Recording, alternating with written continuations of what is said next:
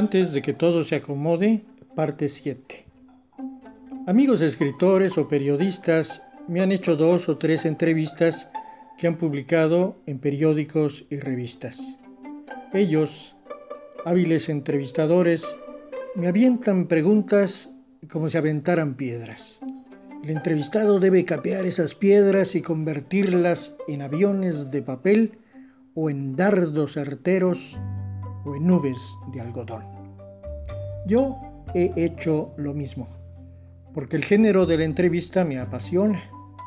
Pero cuando soy el entrevistado, pienso en las preguntas que no me hicieron y que me gustaría responder.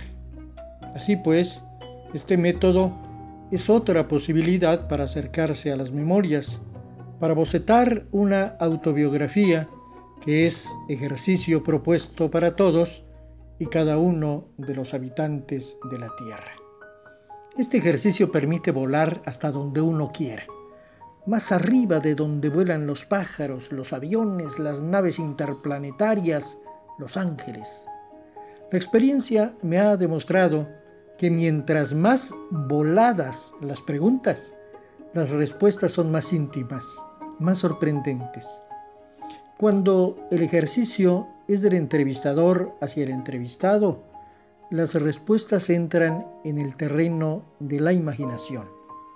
Pero cuando el ejercicio es un mero juego íntimo, de mí, para mí, las respuestas son como catapultas que derriban muros personales, que tiran esas defensas que nos autoimponemos para desviar la mirada de la realidad. El de mí para mí ayuda a exorcizar monstruos, a pulverizar fantasmas. Al regreso de la cueva, ah, nos sentimos más liberados, con menos costales en la espalda. Cuando escribimos para nosotros, sobre nosotros, no podemos mentirnos.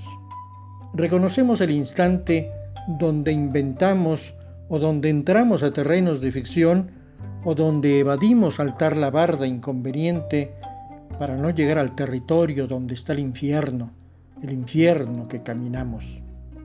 Los seres humanos propendemos a contar las cosas buenas y a ocultar las malas dejaríamos de ser humanos al hacer lo contrario.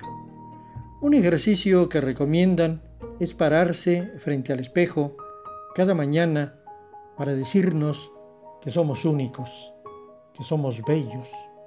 Esto ayuda a elevar la autoestima, ayuda a querernos. Lo de únicos es cierto. Lo de bellos, en serio, con autoestimas bien cimentadas, es falso.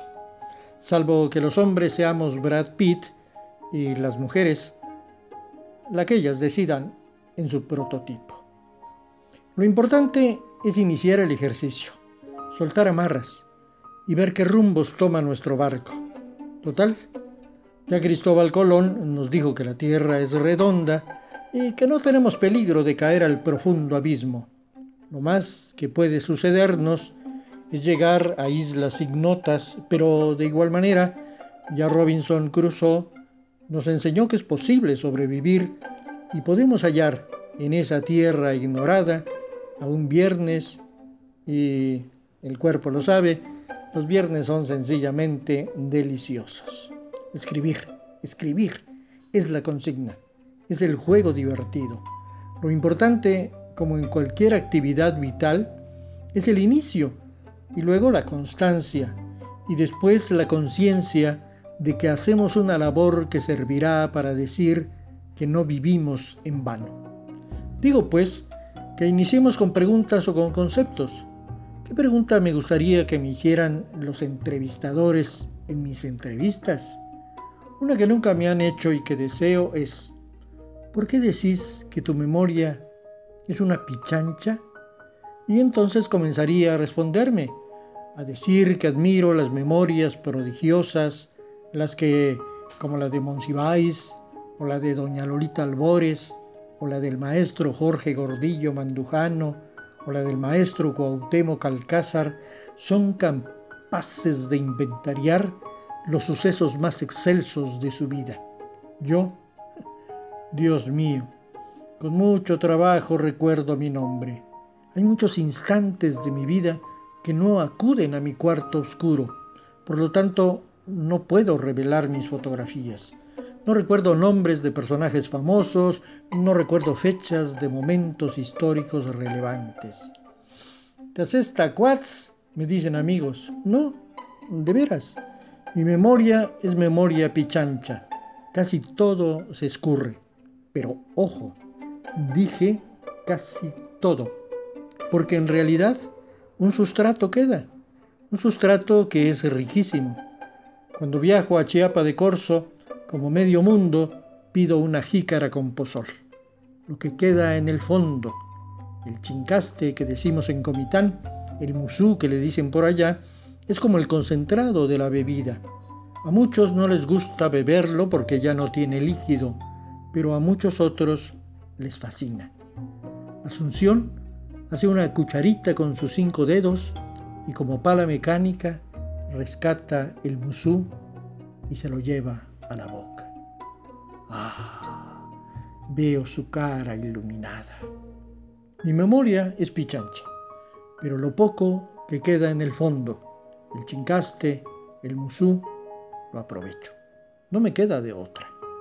Julio Cortázar aseguraba que en la memoria está todo. Él se exigía ejercicios recordatorios, desechaba los que aparecían en la superficie, se esforzaba por ir más adentro de la caja de recuerdos. Después de una intensa jornada, regresaba con algún mínimo objeto, mínimo objeto que antes del juego no existía. Esto es lo importante. A veces juego este juego, a veces regreso, así como Julio, con algún aroma, con alguna piedrita pepenada en algún día de campo. Esta pequeña piedrita me sirve, como le servían las galletas a Proust, para desencadenar más imágenes. En nuestra mente está todo. Basta rascarle tantito. El mejor método es comenzar a escribir los testimonios, las memorias, las autobiografías.